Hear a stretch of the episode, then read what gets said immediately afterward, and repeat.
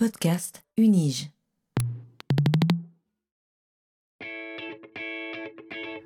Learning from Data, le podcast sur la science des données à l'Université de Genève. These devices and machines and everything we're building these days, whether it's phones or computers or cars or refrigerators, are throwing off data. What exactly is big data? Not all revolutions are political. But this explosion of data is also raising fundamental questions.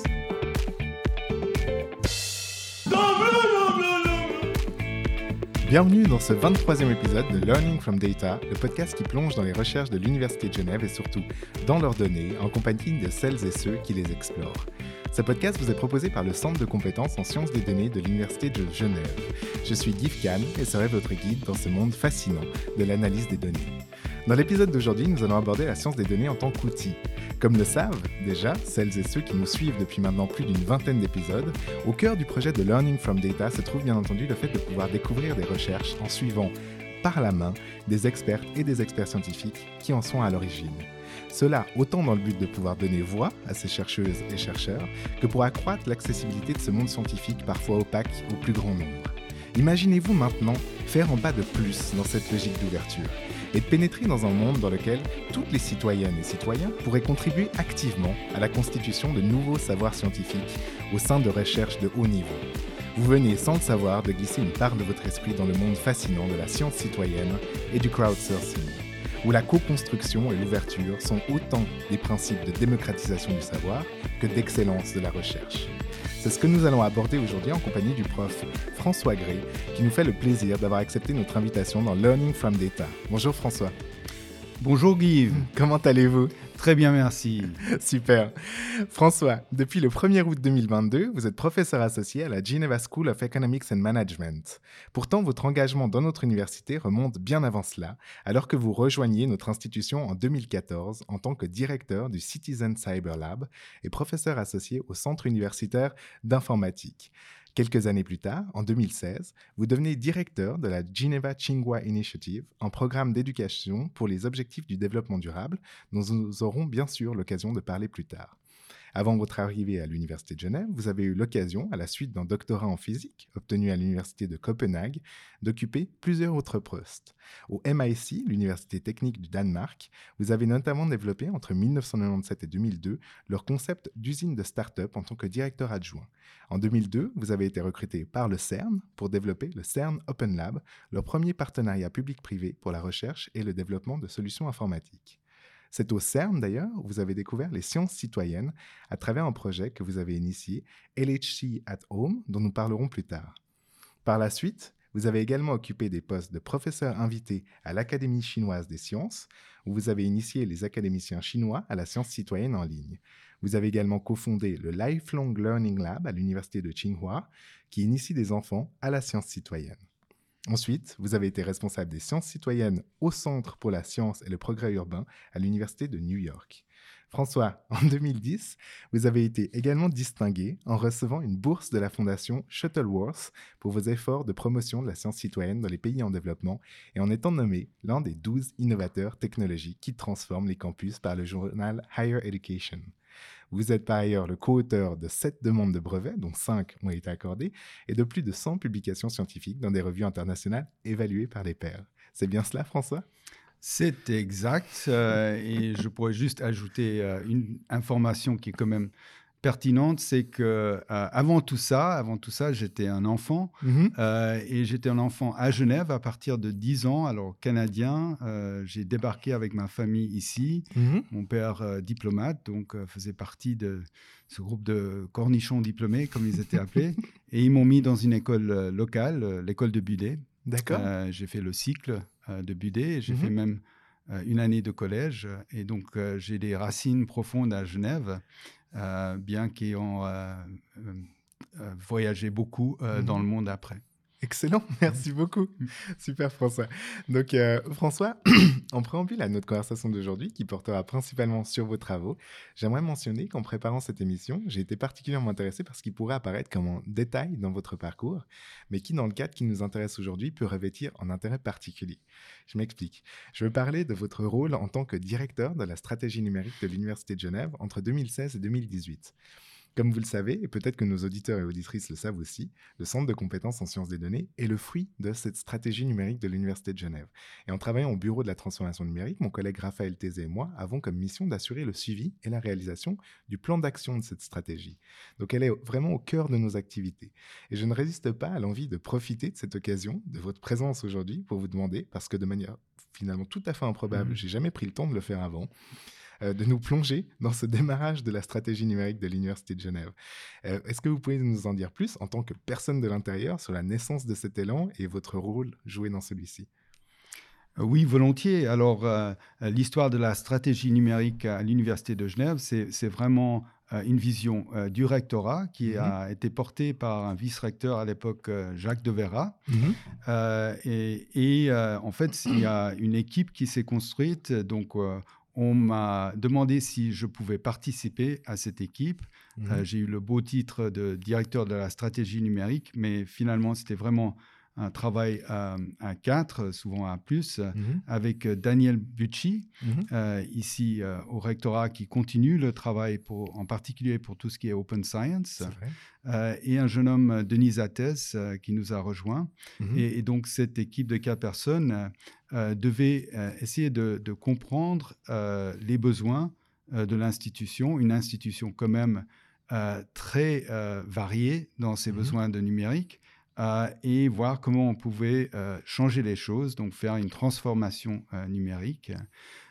et la stratégie a été alimentée, je dirais, une des raisons pour, les, pour lesquelles je suis apparu, c'est euh, pour euh, faire une participation vraiment large mmh de la communauté de l'université dans une réflexion sur euh, l'avenir du numérique. Donc, on a fait une série de workshops qui étaient vraiment des discussions ouvertes avec étudiants, profs, techniciens, administratrices, tous ensemble à réfléchir sur les besoins.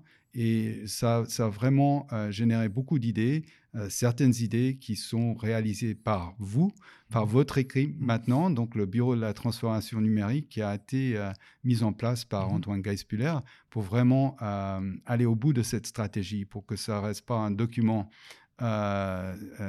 juste sur papier, mais que ça vive une vie, que ça devienne des changements dans cette université. Trop bien, merci beaucoup. Ça, me sert beaucoup à moi, perso aussi, de, savoir ce qui, comment ça. Voilà, et je, je pense que je vais, euh, en fait, j'aurais très envie de continuer cette conversation avec vous après. Encore. Donc, je vous remercie pour votre réponse, François. Je suis convaincu que cet échange avec vous aujourd'hui, au-delà de ces déjà très intéressantes questions de la transformation numérique, va nous permettre, et je parle pour nos auditrices et auditeurs, mais également pour moi, de mieux comprendre les mille et une manières dont la science peut s'ouvrir au plus grand nombre et sortir finalement gagnante de cette ouverture. Donc, belle ambition intellectuelle que nous nourrissons là et qui, je dois dire, me réjouit. Donc, autant commencer tout de suite. Je vous propose donc, chères auditrices et auditeurs, de plonger en votre compagnie François Gray au cœur de vos recherches.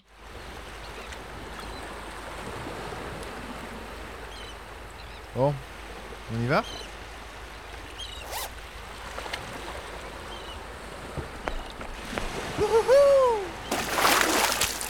Comme vous le savez peut-être, François, pour amorcer cette première partie du podcast qui va nous amener à découvrir votre recherche, j'invite généralement mes invités à nous présenter leur parcours scientifique en partant de ses origines. Et pour ce faire, je propose généralement de partir de la thèse de doctorat qui constitue un jalon important d'une carrière scientifique. Tantôt étape dont on s'éloigne par la suite pour de nouveaux horizons de recherche, tantôt amorce vers des recherches qui se poursuivent pendant de nombreuses années. Cela n'en demeure pas moins un élément important pour saisir l'ampleur du chemin parcouru. Et François, votre thèse de doctorat s'intitulait donc The Phases of PB on G. 111, a Surface X-ray Diffraction Study. Pouvez-vous nous en dire plus sur ce travail et sur les raisons qui vous ont amené à porter vos premiers intérêts de recherche sur ces objets? Oui, volontiers. Euh, alors, euh, ce, ce, doctorat s'est fait euh, à, DESY, c'est le synchrotron euh, allemand à Hambourg. Mmh euh, c'est une facilité qui ressemble un peu au CERN, mais une version euh, allemande.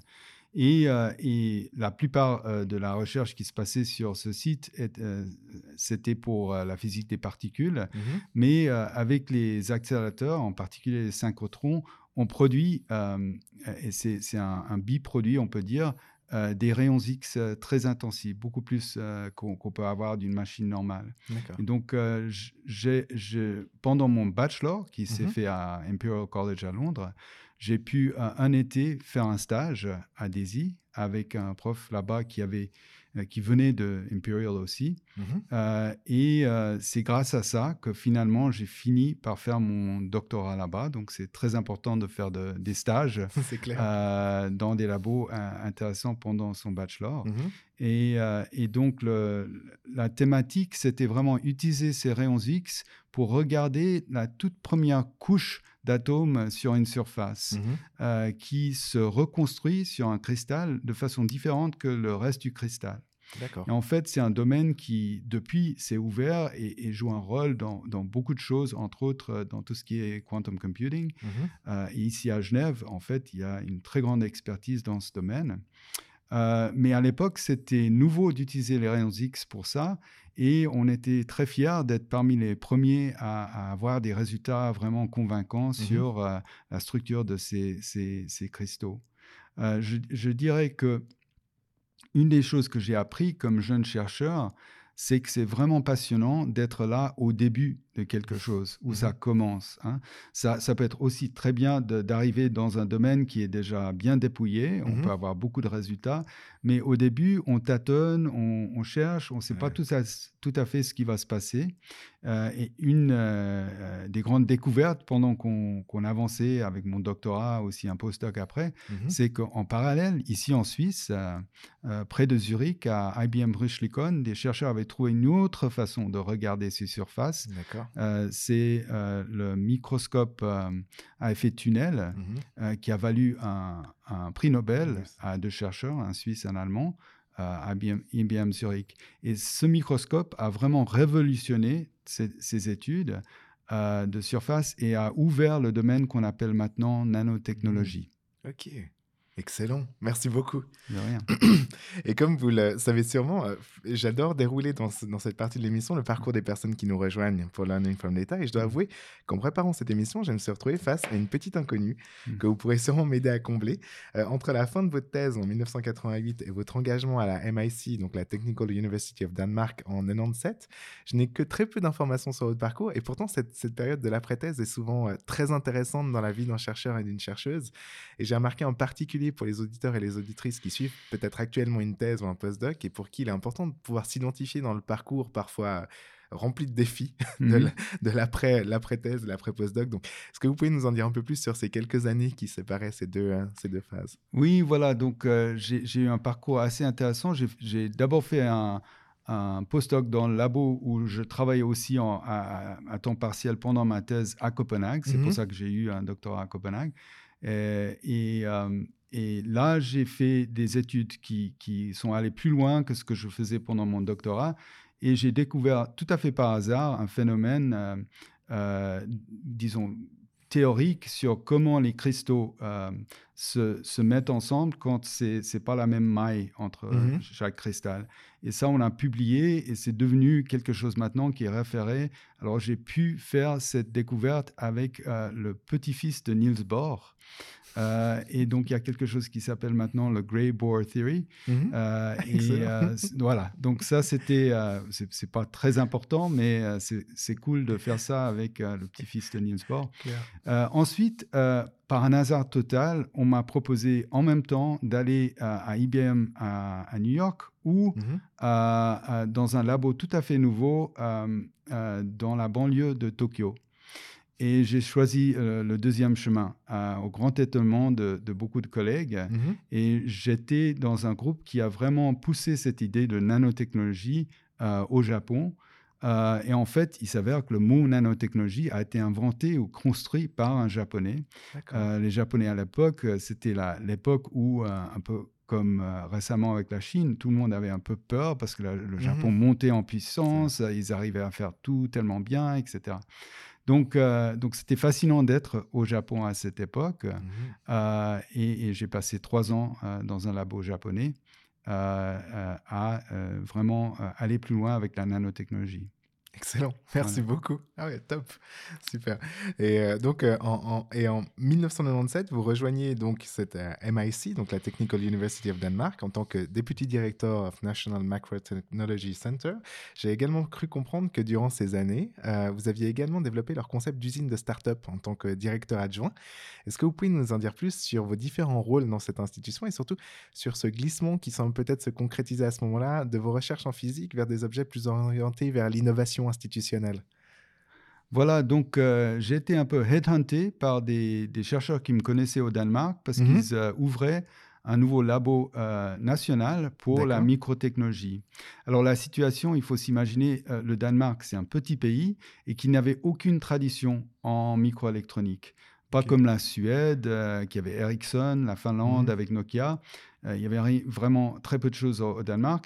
Et ils se rendaient compte que s'ils commençaient quelque chose si tard, c'était un peu trop tard pour la microélectronique. Donc, ils ont commencé un centre pour tout ce qui est microtechnologie, micromécanique, microphotonique, euh, etc. Et ils voulaient un petit département qui serait nano, parce que ça, les gens commençaient à entendre parler, c'était peut-être l'avenir. Mhm. Euh, et, et donc, j'ai rejoint pour faire, euh, pour monter un labo euh, nanotechnologie, mais qui profitait de toute la technologie d'une salle blanche, la première euh, salle blanche universitaire au Danemark.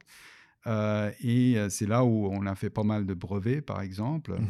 Euh, et je me suis intéressé de plus en plus à, à tout ce qui était euh, spin-off, start-up, parce qu'en fait, le but de ce centre, c'était pas Mhm. de, la- de faire de la recherche, c'était de construire une nouvelle industrie dans ce pays. D'accord. Et c'était un labo, finalement, le centre avait euh, 100, 120 personnes et on générait à un- une certaine époque euh, 10 startups par année, ce qui était foudroyant. D'ailleurs, c'était un problème parce que nos gens partaient à telle vitesse qu'il fallait euh, rapidement trouver des, Mhm. des remplaçants pour beaucoup de choses dans la salle blanche. Euh, mais euh, bon, le succès euh, était, euh, disons, à l'époque énorme pour, pour le Danemark. Et ça m'a vraiment intéressé à une chose, c'est comment convaincre des étudiants qu'un avenir euh, dans une start-up, un avenir d'entrepreneur Mhm. pourrait les intéresser.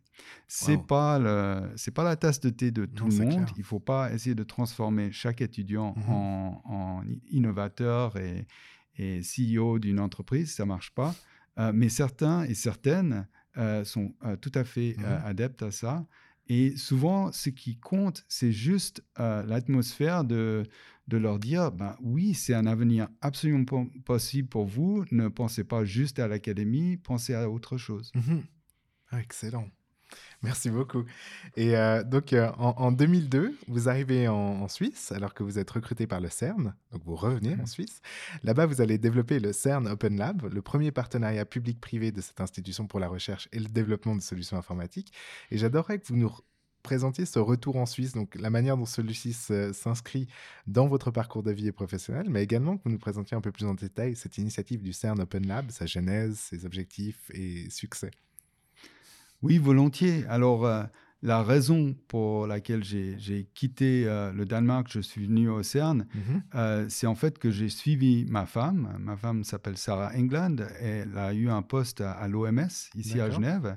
Et donc, je cherchais à la rejoindre parce que peu après euh, que j'ai rejoint le CERN, nous avons eu notre premier enfant Mhm. ici et un deuxième deux ans plus tard. Donc, c'est une période très riche pour moi personnellement. Euh, mais c'est aussi une période où j'apprends beaucoup de choses parce que le CERN, oui, c'est la physique, mais je rejoins euh, le département d'informatique pour leur Mhm. aider à monter euh, un, un partenariat public-privé, pas sur la base de mes connaissances scientifiques, mais de mon parcours, en particulier de ce Startup Factory qu'on avait fait au, au Danemark, où Mhm. on avait beaucoup travaillé avec des grandes entreprises là-bas. Ok, top, super. Et, et le- justement, par rapport au euh, CERN Open Lab, comment, euh, comment ça s'est créé? Quels étaient les objectifs en fait de ce CERN Open Lab? Qu'est-ce que qu'est-ce qui s'y faisait euh, concrètement? Oui, voilà. Donc, euh, de nouveau, c'était vraiment un travail d'équipe euh, avec des collègues. François Flukigia, qui d'ailleurs a enseigné ici au- à l'université pendant beaucoup d'années. Euh, Yarp et d'autres. Et l'objectif, c'était euh, qu'en fait, le CERN, depuis euh, des années, a acheté beaucoup de matériel de Mhm. grandes entreprises comme Intel, euh, euh, Oracle, etc., et le tester parce que souvent les besoins du CERN allaient beaucoup plus loin que les besoins d'une entreprise lambda. Mhm.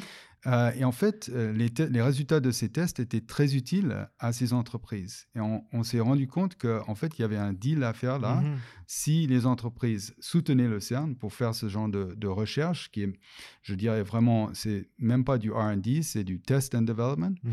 Euh, S'ils soutenaient, le, le CERN pourrait faire beaucoup plus. Et donc, euh, CERN Open Lab s'est créé avec, comme un partenariat très fort avec des grandes entreprises dans l'informatique Mhm. euh, et, et dans tout ce qui est technologie euh, de l'informatique. Parfait, oui. Donc une, une véritable synergie, euh, symbiose en fait entre, entre les entreprises et les... Ouais. Voilà, exactement. Donc en 2008, après plusieurs années passées au CERN, vous partez vous installer en Chine pour travailler en tant que professeur invité à la prestigieuse University of Tsinghua. Vous y devenez deux ans plus tard Deputy Director et professeur au Center for Nanomechanics, poste que vous occuperez jusqu'en 2013. Et vous finirez par cofonder un nouveau laboratoire à Tsinghua, le Lifelong Learning Lab, avec le soutien de la fondation Lego. Est-ce que vous pouvez nous en dire plus sur les raisons de ce départ en Asie, les opportunités offertes par le fait de rallier une si importante université Mm. que, que l'est Tsinghua, peut-être méconnue en fait euh, depuis là où on parle, mais qui, qui est une très très importante université en Chine, euh, mais également peut-être sur les défis qui accompagnent une expatriation scientifique en République populaire de Chine? Oui, euh, volontiers. Donc, euh, en fait, c'est la même raison. hein, il faut chercher Mhm. la femme. Donc, j'ai suivi ma femme euh, en Chine parce qu'elle a eu euh, un poste avec l'OMS à Pékin. Euh, et euh, là, j'ai pu bénéficier de- de- d'un mentor que j'avais depuis des années. Euh, c'est donc ce, ce fameux euh, chercheur à IBM Zurich qui avait euh, développé le, le- le microscope euh, à effet tunnel. Mhm. Euh, donc c'était un père, mais l'un des deux, le, le- le- euh, Heinrich Rohrer, ou Mhm. Heini, pour tous, tous les, tous- tous les, toutes les personnes qui le connaissaient bien. Euh, Heini euh, était venu au Japon nous voir notre labo, avait travaillé avec nous, était un sorte d'advisor, est devenu euh, pendant des années un, un mentor pour moi. Euh, et j'aimerais souligner l'importance d'avoir de bons mentors dans sa vie. Euh, alors, euh, au moment où on réfléchissait à partir en Chine, Mhm. euh, euh, j'étais à Zurich. Il a dit euh, ben, on va boire une bière à la gare. Il était aussi en- juste avant de partir quelque part d'autre. Et pendant cette bière, euh, je lui ai dit ben, ma femme a un job à Pékin. Qu'est-ce que je fais là-bas? Il a dit ah, je reviens de trois mois en Chine. Euh, Je connais X, Y, Z. Euh, Envoyez-leur des emails. Et le premier à qui j'ai envoyé un courriel, c'était un, un prof à Tsinghua qui m'a tout de suite accueilli en prof Mhm. invité, etc. Super euh, accueil. Et euh, je dois dire, en arrivant là-bas, je n'avais pas visité, donc c'était euh, en 2008, juste Mhm. avant les Jeux Olympiques. euh, je n'avais pas visité la Chi- Chine depuis le début des années 90. Et je ne m'attendais pas à grand-chose. Et c'était fulgurant de voir Ouais. à quel point euh, ils avançaient euh, dans cette université de Tsinghua, qui est quand même la meilleure de Chine. Mhm. Mais euh, vraiment, ils étaient à la pointe de tout ce qui était innovation, science, etc. Et ils voulaient aller plus loin. Ils Mhm. n'étaient pas satisfaits. Il fallait absolument qu'ils soient parmi les meilleurs du monde. Et, et donc, c'était vraiment intéressant d'être là à cette époque, 2008 euh, à 2012. Je dirais c'est euh, peak open de, de la Chine. Mhm. euh, dans le sens où euh, on était tou- toujours dans une phase où on était un peu ébahi par la Chine, impressionné après les Jeux Mhm. Olympiques, etc. Mais on n'a pas encore vu cette montée de, euh, d'incompréhension, d'intolérance, Mhm. etc., qui, qui con- constitue maintenant la- la- le dialogue euh, géopolitique ou parfois le manque de dialogue. Mhm. C'est juste. Et donc là-bas, vous avez développé aussi le, le Lifelong Learning Lab? Oui, Et- voilà. Et, et donc là, euh, c'était en fait euh, une itération d'une idée euh, que j'avais commencé au CERN. Donc avec CERN Open Lab, on avait monté une école d'été, Mhm. CERN Open Lab Summer School, qui différait totalement de l'école d'été standard du CERN, où il y a une parfois jusqu'à 200 étudiants dans le passé. C'est une école d'été vraiment pointue sur résoudre des problèmes informatiques spécifiques aux besoins de, du département d'informatique.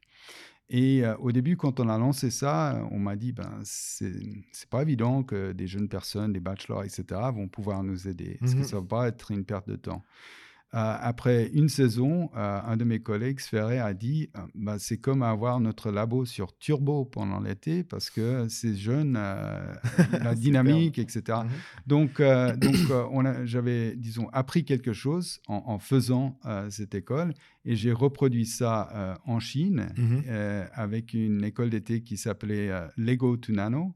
C'était vraiment inspiré par, de nouveau par Heini, par Heinrich mmh Rohr. Euh, donc, c'était comment faire de la nanotechnologie euh, pour les écoles, pour les jeunes euh, dans les écoles chinoises. Et à travers une école d'été, on a développé un open source atomic force microscope. il y a maintenant une entreprise, d'ailleurs taïwanaise, qui, qui vend ce microscope. Ok, excellent. Et donc, c'était avec Lego. Euh, voilà, donc on a eu un soutien de Lego pour cette mhm. école d'été, dont le nom, euh, c'est pour ça que ça s'appelle Lego to Nano. Euh, pas de, de l'entreprise, mais de la fondation Lego. Donc, ils n'insistaient mhm. pas ah à ce qu'on achète des Lego. ils étaient intéressés par l'apprentissage des jeunes personnes en utilisant un microscope de ce type, en le construisant eux-mêmes et mhm. l'utilisant. Et en fait, toute l'inspiration de la fondation Lego vient de Jean Piaget. Ils sont totalement inspirés par la tradition euh, de Genève. Excellent, mais on apprend tellement de trucs. ça fait plaisir. Euh, et en 2010, donc vous lanciez un, projet entre l'université de Tsinghua et IBM pour simuler l'écoulement de l'eau dans les nanotubes de carbone appelé euh, Computing for Clean Water. Mmh. Et l'objectif était d'étudier de faibles débits comparables à ceux des filtres pratiques, cela nécessitait une puissance de calcul de deux ordres de grandeur supérieure à celle des études précédentes sur la dynamique moléculaire. Et vous y êtes parvenu en effectuant des simulations avec l'aide de plus de 150 000 volontaires, fournissant plus de 34 000 années processeurs de puissance de traitement. Et nous sommes ici en plein cœur de ce que peut offrir cette science participative. Est-ce que vous pourriez nous expliquer comment concrètement ce projet a été mis en place et quels ont été ses principaux résultats? Euh, par ailleurs, je suis aussi curieux de savoir si celui-ci a donné lieu à d'autres projets par votre équipe ou d'autres euh, qui s'en sont inspirés par la suite. Oui, donc euh, cette histoire, je dois la commencer en, quelques années avant. Mmh je pense que ça vaut la peine de faire ce détour. Donc en 1999, il y a un projet qui, qui fait fureur sur le web d'antan, ce qui s'appelle SETI at Home, Search for Extraterrestrial Intelligence at Home c'est euh, parti. Voilà. Euh, certains d'entre nous euh, l'ont téléchargé. C'était en fait faire des calculs pour un effort d'analyser des mmh. données, des données radioastronomiques, en cherchant un signal qui pourrait être l'indication d'une civilisation extraterrestre mmh. sur un exoplanète. et, et, donc, en fait, ce projet a existé pendant presque 20 ans. Euh, ils ont dépouillé des quantités de, données absolument énormes en utilisant euh, les machines, les ordinateurs, euh, mmh. les portables de gens comme vous et moi dans notre temps mmh. libre. Donc vraiment, SETI Home, c'était une, première inspiration pour la science citoyenne en ligne. Mmh. Science citoyenne, quelque chose qui a existé depuis bien plus, plus d'un plus siècle. Euh, mais euh, en ligne, en fait, c'était un des, grands exemples de comment on pouvait avoir jusqu'à un million de personnes euh, dans un projet pour dépouiller des données. Mhm. Et donc ça, ça avait inspiré le projet LHC at Home, hein, dont vous avez parlé avant. Et LHC at Home, c'était vraiment un projet avec cette école d'été qu'on avait généré avec des jeunes et en particulier avec une personne, Ben Sigal, qui venait de prendre sa retraite au CERN, qui m'a rejoint pour, euh, pour ce projet, mhm. euh, qui était au début juste une un projet de com. On voulait euh, promouvoir le fait que le LHC allait débuter quelques années plus tard. Personne ne savait ce que c'était, ce grand collisionneur de hadrons. on n'avait pas encore lu Dan Brown. ou mhm. voilà. Donc c'était une époque où il fallait promouvoir un petit peu ce qui pouvait se faire. surtout dans le calcul distribué qui allait mhm. soutenir le LHC. Et donc, on a simplement téléphoné au gars qui avait fait SETI Atom. Il s'avérait qu'il allait lancer une version open source de son middleware, comme ça s'appelle, le logiciel qui était nécessaire pour distribuer les données à plein Mhm. d'ordinateurs dans le monde et puis récupérer les résultats. Et ce logiciel qui s'appelle Boink, on l'a développé pour euh, un exemple très euh, pratique euh, de calcul qui devait se faire au CERN. Et en fait, c'était les calculs pour euh, estimer euh, la stabilité du faisceau de protons euh, dans cet Mhm. accélérateur. Et les ingénieurs responsables pour ça, ils nous ont lancé ce, ce défi de, de faire ça pour le public en pensant que ouais, c'est sympa. Mhm. Et quand ils ont vu les résultats, on avait dit après trois mois on arrête, ils ont dit surtout n'arrêtez pas. et donc LHC at Home tourne au CERN euh, depuis euh, bientôt 20 ans et produit euh, l'équivalent de plusieurs millions euh, de francs suisses de calculs Mhm. gratuitement grâce au public. Euh, Donc c'est intéressant à, à beaucoup de niveaux, technologiquement, scientifiquement, mais aussi de façon sociale, de voir le public vraiment participer à la recherche du CERN sur cette plateforme. Alors, Excellent. LHC at Home, euh, l'histoire Ah. continue. hein. Bien sûr. Euh, inspiré par ça, euh, on a fait plein d'autres projets, euh, mais euh, je pense en particulier celui euh, auquel vous faites référence avec IBM, c'était un, un calcul sur comment l'eau passe à travers des nanotubes, Mhm. mais c'était aussi une recherche à, à l'époque, on s'intéressait beaucoup à des filtres faits de nanotubes Mhm. pour purifier l'eau. Euh, et c'est une technologie qui est maintenant bien développée, mais cette recherche à toute petite échelle par des simulations a Mhm. permis de voir euh, comment on pourrait optimiser de tels filtres. Euh, et donc il y avait un, un- un but très pratique qui intéressait IBM. Mhm. IBM le faisait euh, pour tester euh, leur logiciel, mais aussi c'était du corporate social responsibility. Donc Mhm. c'était tout un programme qui soutenait. On était juste une partie de ce programme. Alors quelles conséquences cette recherche avec un soutien public important hein, Mhm. d'ordinateurs, quelles conséquences ça a eu? Ben, En fait, ça fait partie de toute une recherche euh, faite dans ce centre à Tsinghua qui a ouvert euh, une- une, euh, un domaine de recherche qui s'appelle la superlubricité. Mhm. Bon, c'est un concept qui existait depuis longtemps, mais c'était la, la première fois que vraiment de façon très pratique, on utilisait cette, euh, comme la supraconductivité. Donc, supralubricité, c'est par rapport à- au glissement Mhm. d'objets sur d'autres objets.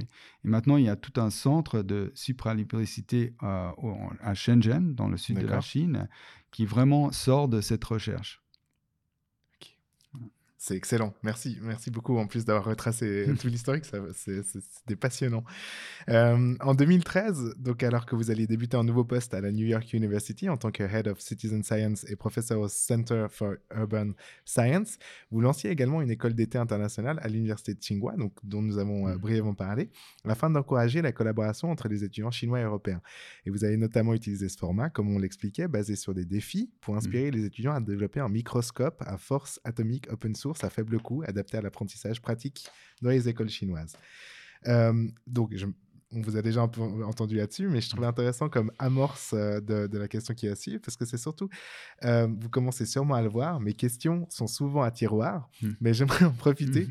pour vous entendre aussi nous parler d'une autre initiative dont celle-ci représente en quelque sorte une inspiration, et je veux parler de la SDG Summer School que vous lanciez en 2016 et qui a été suivie en 2017 par la création du premier programme d'éducation complet au monde pour les ODD, donc les objectifs du développement durable, Oui. en créant le SDG Solution Space au cœur de la Genève internationale qui vise à accueillir de nouveaux modes d'apprentissage basés sur les défis, justement, en collaboration avec les agences de l'ONU et les ONG. Est-ce que vous pourriez nous en dire un peu plus sur la genèse de ce, de ce très très beau projet d'envergure? Oui, volontiers. En effet, tout est un peu lié. Mhm. Et Je dirais que euh, une approche euh, qui est un peu générale pour moi, c'est de tester des choses et puis d'apprendre et d'améliorer. Euh, donc, euh, l'école d'éthique euh, Lego to Nano dont on a parlé, je pense une des choses que j'ai vraiment appris en travaillant avec les gens de, de la fondation Lego, c'est au moment où les étudiants construisaient ce microscope, Mhm. euh, et il faut comprendre, c'était un microscope qui normalement coûtait 100 000 francs. Mhm. Et on avait fait une version open source à moins de 1000 francs. Donc, ils le construisaient eux-mêmes et c'était des, c'était des, des étudiants d'école primaire. hein. C'était pas. euh, ah ouais, d'accord. voilà, ok, voilà, c'était- ah, J'avais pas du tout. Voilà, euh, c'est ce qu'ils appelaient middle school et high Uh-huh. school. Euh, ils le construisaient et, et Lego Foundation, euh, un des collègues là, a dit surtout ne leur dites pas ce que vous allez, ce qu'ils vont faire avec ce microscope. Demandez-leur ce qu'ils veulent faire avec un microscope qui peut voir beaucoup plus petit que tout autre microscope. Ah. Et donc on était avec des jeunes personnes à, à Pékin. Mhm. C'est quoi la première chose qui leur vient à l'esprit? La pollution. Hein. Ah, Voilà, Ah voilà. ouais. Ils parlaient tous les jours de PM 2.5, des particules de moins de ve- 2,5 Mhm. microns.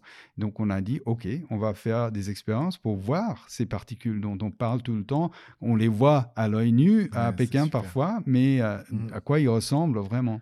Et donc ils ont fait plein, on a mis euh, des échantillons euh, juste sur la fenêtre pour Mhm. avoir un peu de pollution.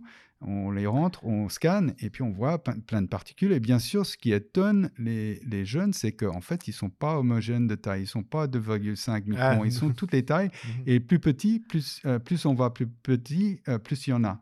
Mhm. Donc les nanoparticules, il y en a vraiment beaucoup. Et ils, arrivent à les voir avec ce microscope. Un microscope normal ne les aurait pas vus. Et ensuite, on leur a dit, euh, bah, allez voir dans la littérature. On a dit aux profs, il y avait, Mhm. ils avaient un prof super sympa, euh, allez voir dans la littérature sur la distribution des particules de, de pollution. Et il n'y avait pas de littérature sur ça. C'était pas quelque chose qui était mesuré euh, à l'époque. Donc, en fait, on était déjà à la limite de la science.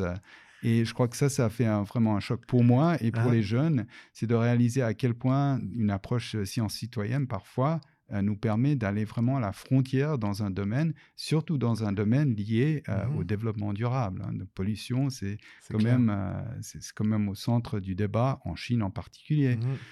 Euh, donc euh, voilà, donc ça, ça a vraiment euh, inspiré euh, le SDG Summer School Mhm. qu'on a fait ici à Genève par la suite quand je me suis installé là.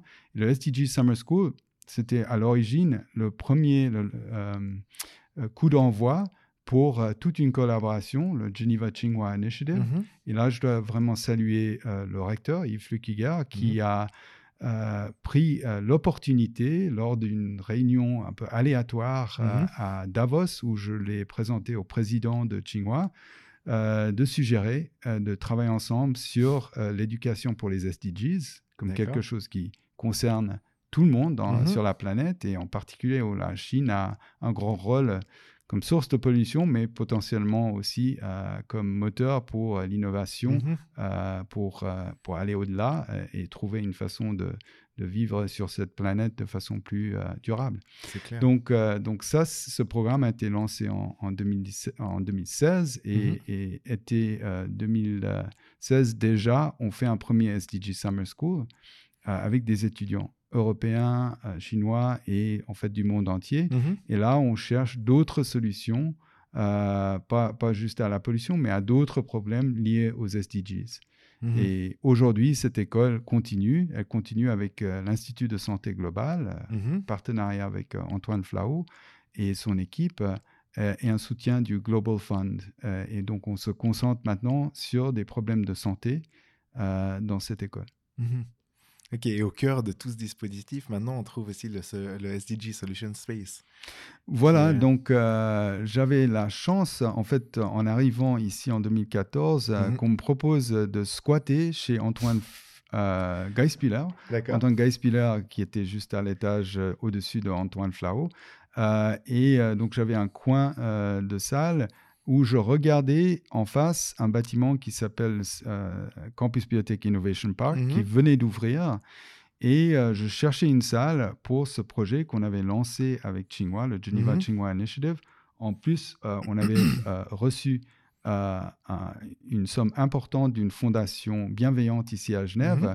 pour monter un programme d'éducation sur les SDGs, inspiré par le hands-on learning, challenge-based learning, en fait des concepts qui Mhm. allaient je- euh, au cœur de ce que Piaget euh, voulait euh, dans son temps faire. Euh, et donc, j'ai vu un entresol dans ce bâtiment qui date de 1910. Euh, et je t'ai demandé là-bas, est-ce qu'on pourrait l'utiliser pour, euh, pour nos besoins Et ils ont dit non, c'est plutôt médicotech, biotech, c'est quoi les SDGs On ne comprend pas. Et j'ai dit, ah, c'est santé planétaire. Et ils ont Hmm. dit, OK, pourquoi pas, on essaie. Et donc, cet entresol qui autrefois était les archives de Brown Bovary, Mhm. une entreprise d'ingénieurs à Genève, est maintenant un, un espace d'innovation euh, pour euh, nos étudiants, mais pour plein d'autres activités, des Mhm. hackathons, euh, toutes sortes de choses qui se passent là-bas. Et je pense que c'est l'espace qui a maintenant inspiré d'autres espaces à Genève. Euh, je dirais le Fac Lab euh, du Mhm. CUI. Euh, c'est vraiment euh, un espace euh, sœur, on peut dire, Mhm. à- avec notre Solution Space. Et très récemment, il y a la Fabrique de la paix à l'IHEID qui vient Ah d'ouvrir et qui est Mhm. super sympa aussi. Mhm. Et c'est des endroits où les étudiants euh, agglomèrent, ils, ils adorent ça. C'est- Il y a une ambiance tout à fait différente euh, de la CAF euh, ou euh, d'une d'un- d'une salle de cours lambda.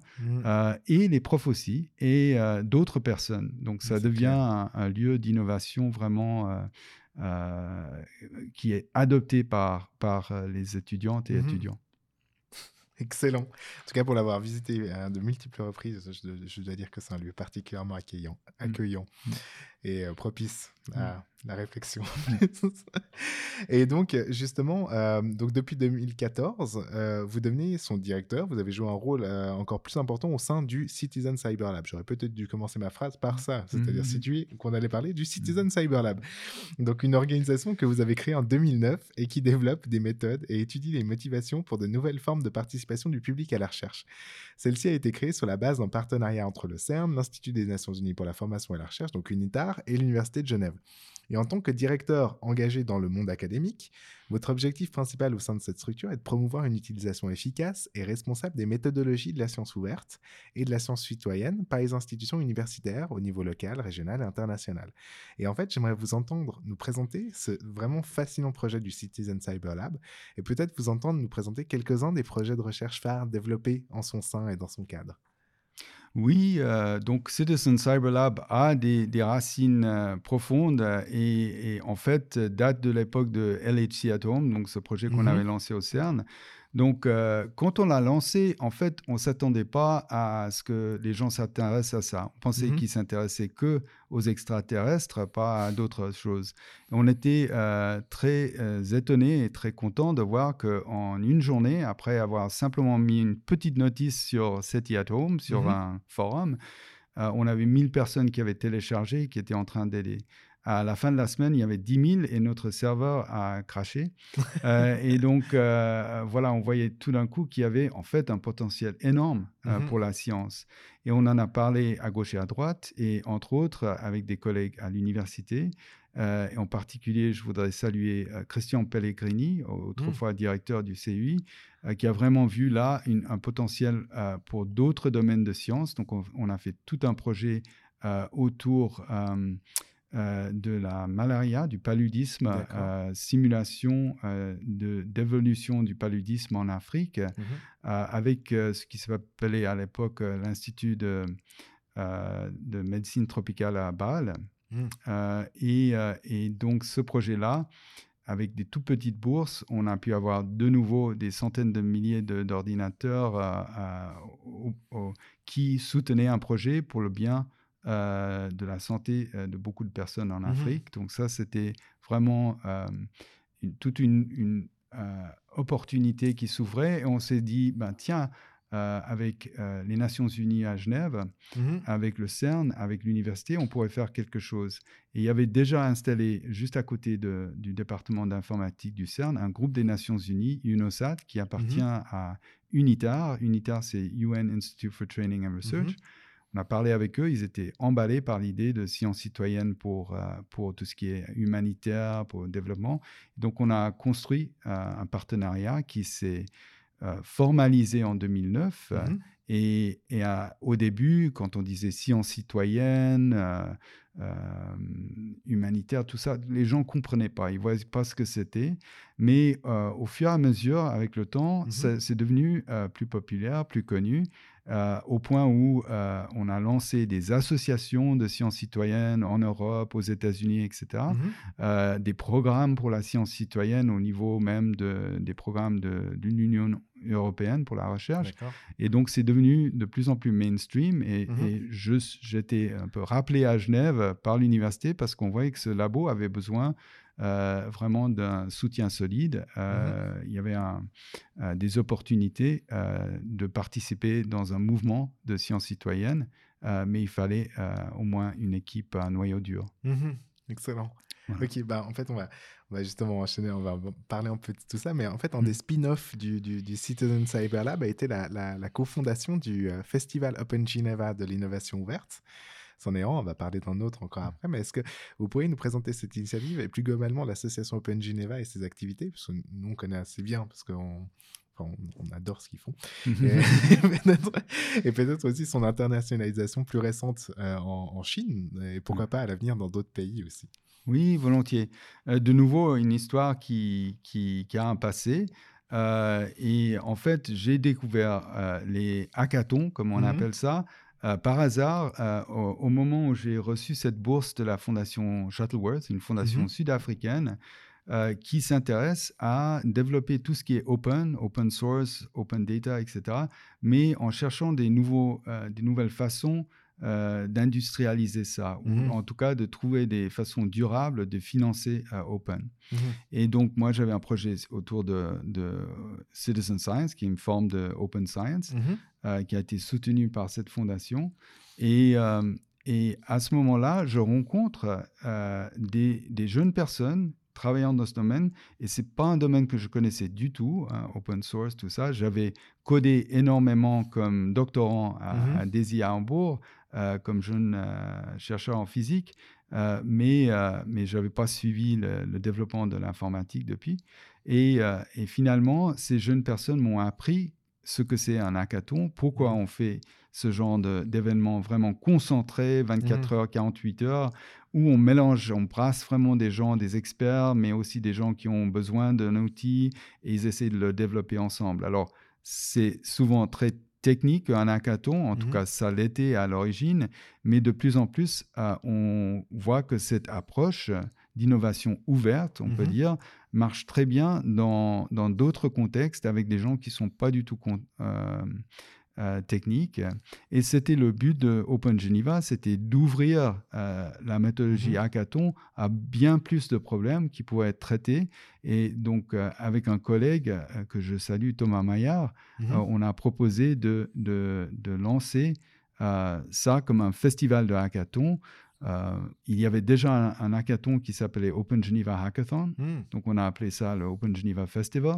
Euh, mais la différence, en changeant euh, d'ambition, en allant vers un festival pour toute la ville, Mhm. c'est qu'on proposait des dizaines d'hack- d'hackathons en même temps.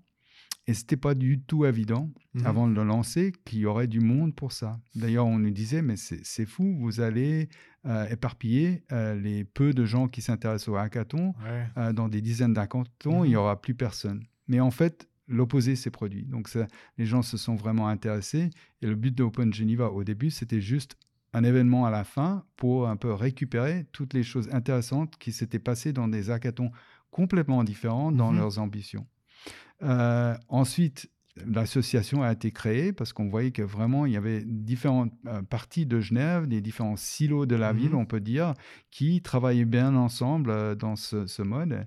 Et, et ce- cette association euh, a sa vie maintenant, vient, va fêter ses cinq ans là, Mhm. euh, et menée euh, par Julia Dallest, une jeune personne très dynamique qui a autour d'elle maintenant une équipe qui Mhm. fait, un- je trouve, un travail formidable pour populariser les hackathons. Clairement. Elle fait un travail extraordinaire, je suis sûr. C'est sûr. Merci beaucoup.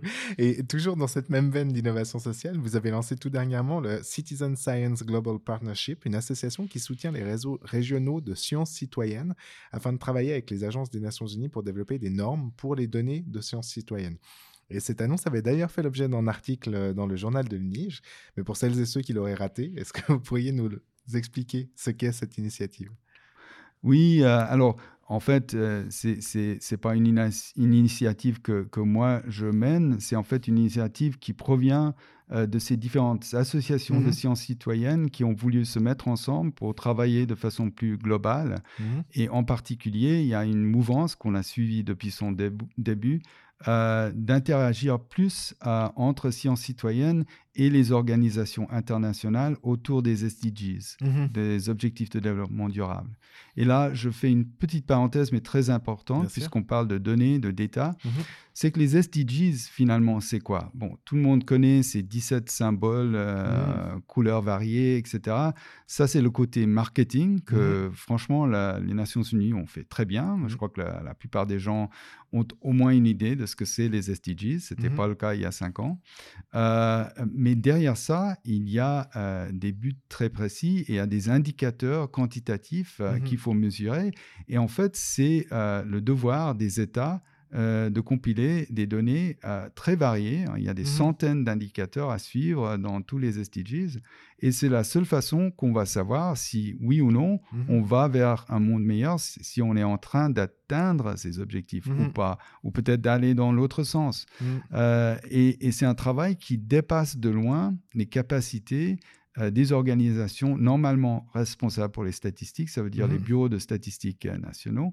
Euh, et donc, il y a besoin de nouvelles sources, sources de données. En tout cas, ces, ces bureaux sont ouverts Mhm. à ce qu'on appelle non-traditional data sources.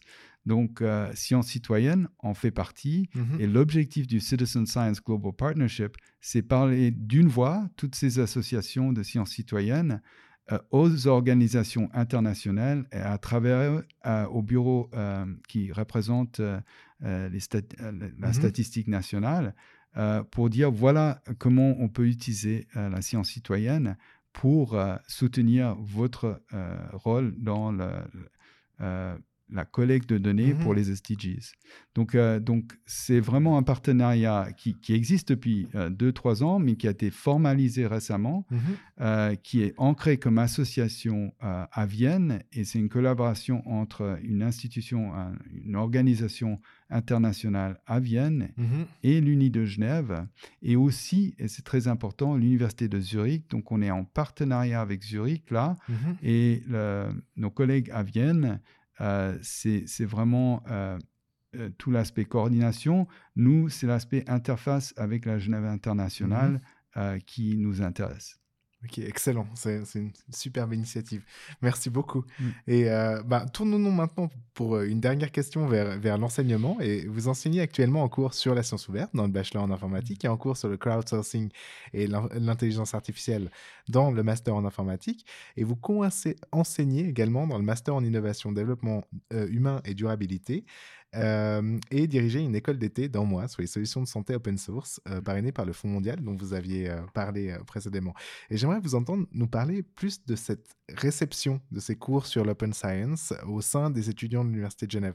En fait, qui sont ces étudiants qui les suivent? Qu'est-ce qu'ils viennent y chercher? Et comment peut-être cela bouleverse-t-il l'idée qu'ils peuvent se faire de la science? Euh, oui, alors le cours Open Science que je donne depuis 5 ans maintenant, Mhm. euh, l'objectif pour moi, c'était euh, de vraiment présenter à des bachelors toute une gamme euh, de, de concepts que souvent ils n'ont jamais rencontrés. Comme Mhm. moi, euh, quand j'ai rencontré les gens de, de la Fondation Shuttleworth, euh, les, les autres fellows, c'était vraiment, euh, j'étais un peu ébloui par euh, cette passion de personnes pour tout ce qui est open access, open Mhm. data, etc. Bon, c'est un peu plus à la mode maintenant que ça l'était à l'époque, mais euh, je vois qu'en fait, au niveau bachelor, la plupart des étudiants dans la classe n'ont jamais entendu parler de ça. Ou s'ils ont entendu, c'est juste une ou deux choses comme ça. Euh, donc vraiment leur donner l'histoire du open science, comment ça a évolué, quel lien avec la science et avec la science moderne, euh, quel lien avec euh, le web, parce que ça joue Ouais. un rôle vraiment clé, euh, et, et ensuite leur proposer de faire des projets euh, qui impliquent quelque part un, un composant open science. Et ça, les premières années, ça, ça a été assez bien, mais l'année Mhm. dernière, on a eu la grande chance d'avoir Hackademia, un hackathon Ah. euh, formidable organisé par deux collègues, Guy et Raphaël. c'est gentil. on les connaît. Euh, et et j'ai donc proposé à, à nos étudiants de- de- d'intégrer euh, le hackathon autant qu'ils pouvaient. Je ne pouvais pas les forcer à travailler Mhm. 48 heures, euh, mais vraiment intégrer ça dans leur projet. Et c'était un succès énorme Mhm. l'année dernière. Euh, succès où, euh, après coup, les étudiants ont dit Mais pourquoi vous n'avez pas rendu le hackathon obligatoire? Euh, J'ai dit Je ne peux pas, je n'ai pas le droit de forcer les gens de travailler le samedi. Euh, mais c'est la seule fois que j'ai eu un 4,0 en ADEVEN. C'est la note Ah. la plus haute qu'on peut avoir pour un cours euh, en satisfaction globale. Et je pense que c'est en grande partie à, à cause de l'expérience hackathon que, que les étudiants ont beaucoup apprécié. Donc c'est innovation ouverte, ça appartient à Open Mhm. Science aussi. et ils apprennent à- à- en participant à ce hackathon à ça. Euh, cette année, euh, même chose. Et puis, euh, le résultat, souvent, c'est des étudiantes et étudiants qui viennent vers moi en disant, mais cette idée open science, finalement, c'est pas très idéaliste. euh, Mm. C'est pas... Voilà. Et, et je leur dis, oui, bon, il y a une dimension, on pourrait dire, de, de, euh, de culte chez Mhm. certains, que tout doit être open, je ne vais pas Mhm. toucher. Mais il y a aussi des, une logique qui est tout à fait euh, justifiable aussi en termes de ressources, euh, d'utilisation de, ressources plus efficaces, etc., euh, qui soutiennent aussi open. Et finalement, derrière tout ça, il y a une idée très profonde dans la science, c'est le, le- le partage de données, le clair. partage de résultats qui est essentiel pour que la Mhm. science avance. Et Open, c'est juste le dernier chapitre euh, sur comment euh, faire ce partage. Oh, c'est trop, trop beau ça, comme, comme fin de... bah, justement, on arrive euh, en fait à la fin de cette première partie. Donc François, je vous remercie sincèrement pour cette présentation de vos recherches. Vraiment, elle jette un bel éclairage sur les belles contributions d'une approche plus ouverte de la science. Et j'espère, mais j'en suis euh, quasiment convaincu que cette présentation aura été aussi intéressante pour nos auditrices et auditeurs qu'elle l'a été pour moi. Et avant de poursuivre vers la seconde partie de ce podcast qui va nous amener vers le futur de votre recherche, je pense qu'une petite pause musicale s'impose. Cela va nous permettre de faire reposer nos neurones en vue de la dernière partie de l'émission. Donc François, qu'est-ce que vous nous proposez d'écouter aujourd'hui? Oui, je vous propose d'écouter le Bongo Song de Safri Duo. Ça marche. Alors, donc parfait. Donc on se retrouve juste après Bongo Song de Safri Duo pour la suite de Learning from Data. À tout de suite.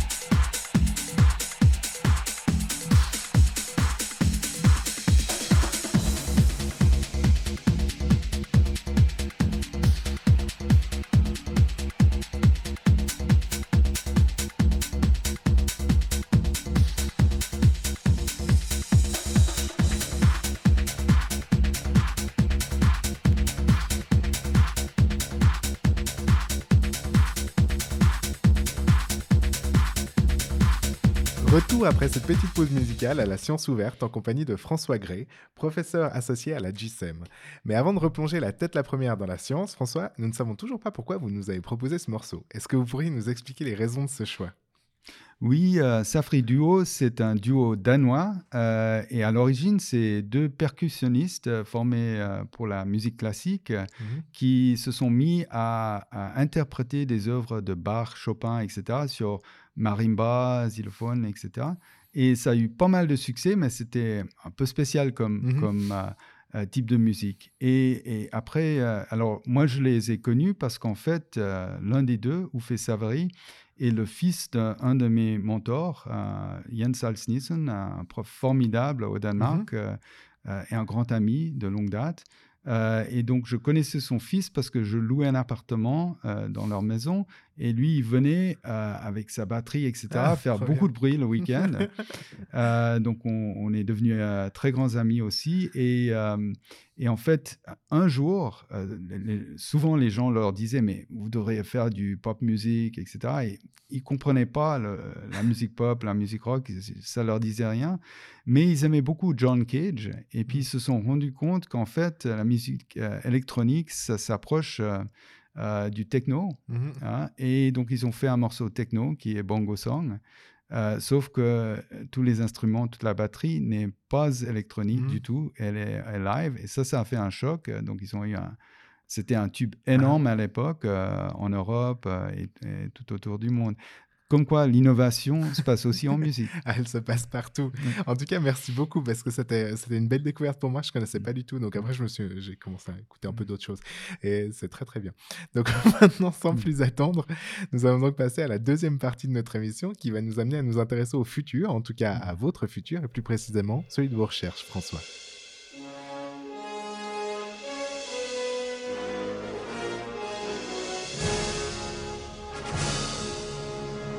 Le futur de la recherche.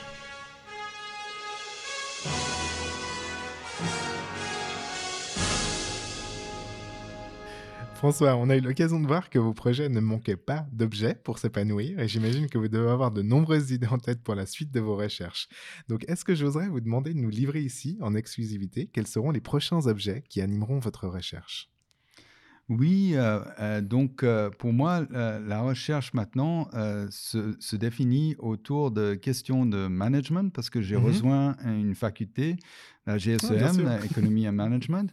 Et ce qui m'intéresse surtout, c'est le management de l'innovation, on Mhm. peut dire, euh, puisque en fait, c'est ça que je fais euh, sans trop y réfléchir depuis euh, des années.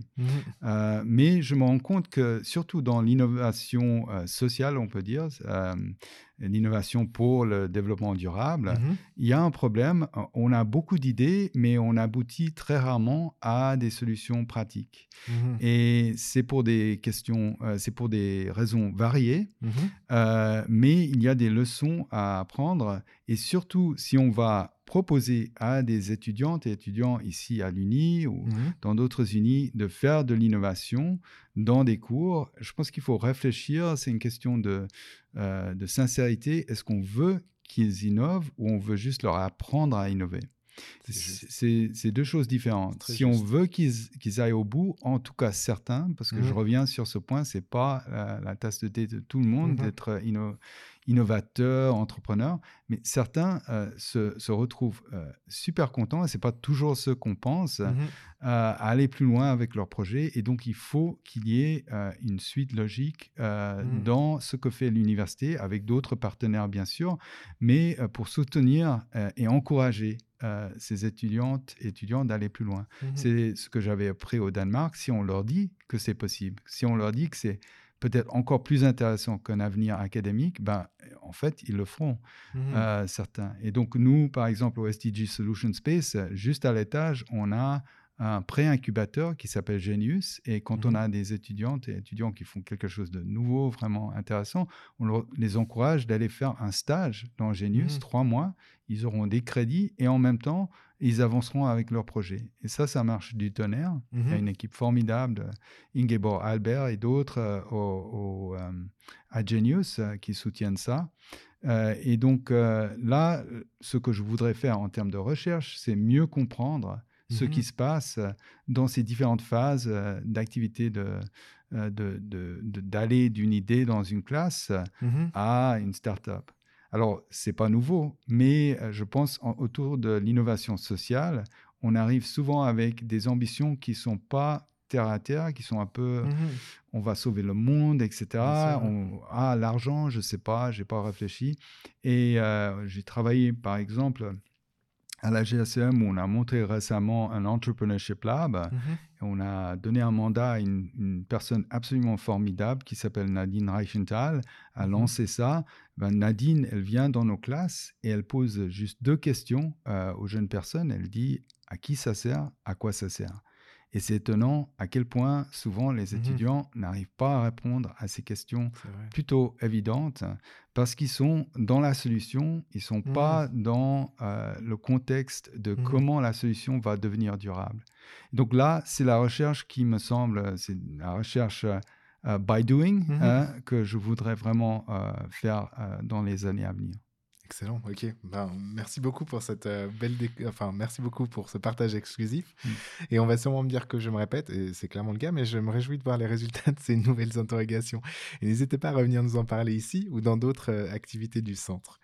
Et nous allons maintenant aborder la dernière partie de cette émission. Comme Mm. vous le savez, François, le Centre de compétences en sciences des données a pour mission de fédérer les compétences et initiatives de l'Université de Genève en matière de sciences des données, dans le but de favoriser l'émergence de recherches innovantes. Et c'est dans cette perspective que j'offre toujours la possibilité à mes invités, lorsqu'arrive la fin de ce podcast, de procéder à un appel à collaboration. C'est l'heure du point de rencontre. François, comme nous avons pu le voir, vous êtes déjà engagé dans de nombreuses collaborations au niveau national, international, et avez plusieurs projets en cours qui doivent déjà vous prendre quand même passablement de temps, j'imagine.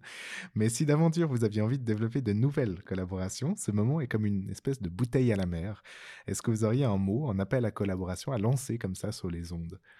Oui, alors c'est c'est une collaboration en deux parties. D'abord, euh, pour euh, mes collègues ici à l'université, venez au SDG Solution Space, clair. euh, participez à ce lieu et ces événements et ces activités.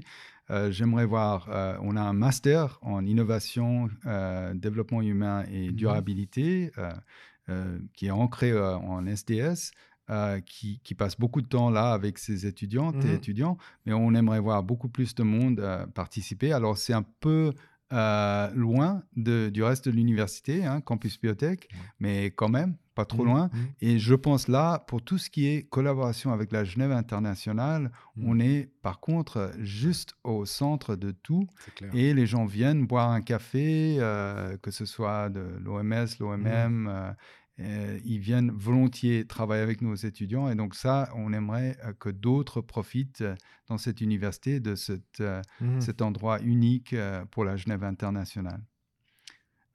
L'autre dimension, je pense, qui est intéressante pour, pour développer à l'avenir, c'est l'utilisation de sciences citoyennes. Donc, Mhm. on a des outils, en particulier avec Zurich, on a développé des outils ouverts, euh, Mhm. open source, pour la science euh, participative en ligne, qui peuvent être adaptés à plein de problèmes. Mhm. On est là pour euh, encourager des collègues qui veulent euh, aller collecter des données avec l'aide du public, les dépouiller avec l'aide Mhm. du public, même travailler avec le public sur la définition de nouvelles domaines de recherche, Mhm. parce que ça aussi, Oui, c'est c'est la clair. science citoyenne aujourd'hui. Et là, on a un, un grand euh, penseur, euh, Bruno Strasser, Mhm. qui écrit beaucoup sur cette évolution. Euh, donc, travailler avec nous, donc le Citizen Cyber Lab et maintenant le Citizen Science Global Partnership, sont là aussi pour l'université. Merci beaucoup. Et donc, l'appel est lancé, donc à vous qui nous écoutez, de le saisir. Euh, nous approchons de la fin de cet épisode de Learning from Data. Merci de tout cœur, François Gray, d'avoir accepté de partager vos recherches avec nous aujourd'hui dans ce 23e épisode de Learning from Data. Comme d'habitude, je vous propose que nous nous consolions de l'atteinte de la fin de cet épisode en vous invitant toutes et tous à vous diriger vers la page web du professeur François Gray sur le site de l'Université de Genève. Vous y retrouverez les références des recherches dont nous avons parlé aujourd'hui et plus d'informations sur son parcours. Je parle sous son contrôle, mais j'imagine qu'il me pardonnera de vous dire de ne pas hésiter à prendre contact avec lui si vous avez des questions ou si vous souhaitez développer de nouveaux projets en collaboration en envoyant un mail à l'adresse françois.gré.unige.ch. Ce programme vous était proposé par le Centre de compétences en sciences des données de l'Université de Genève. Retrouvez toutes les informations y relatives sur notre page web datascience.unige.ch et là aussi, bien sûr, n'hésitez pas à prendre contact avec nous à l'adresse ccsd.unige.ch pour faire part de vos questions, commentaires, critiques. J'en profite également pour vous inviter à vous inscrire à la liste de diffusion du CCSD vers laquelle vous trouverez en lien sur la page d'accueil de notre site. Si vous avez aimé ce podcast, nous organisons une multitude d'autres activités auxquelles vous êtes bien entendu toutes et tous plus que bienvenus. Et comme tout bon podcast qui se respecte, je ne résiste pas à l'idée et à l'envie de vous inviter, si vous appréciez ce que nous faisons, à liker notre contenu sur votre plateforme d'écoute et à nous laisser un petit commentaire, ça fera toujours plaisir et nous permettra de nous faire connaître par d'autres, ce qui n'est clairement pas pour nous déplaire. Ceci étant dit, nous nous retrouvons donc comme d'habitude le mois prochain pour un nouvel épisode de Learning from Data.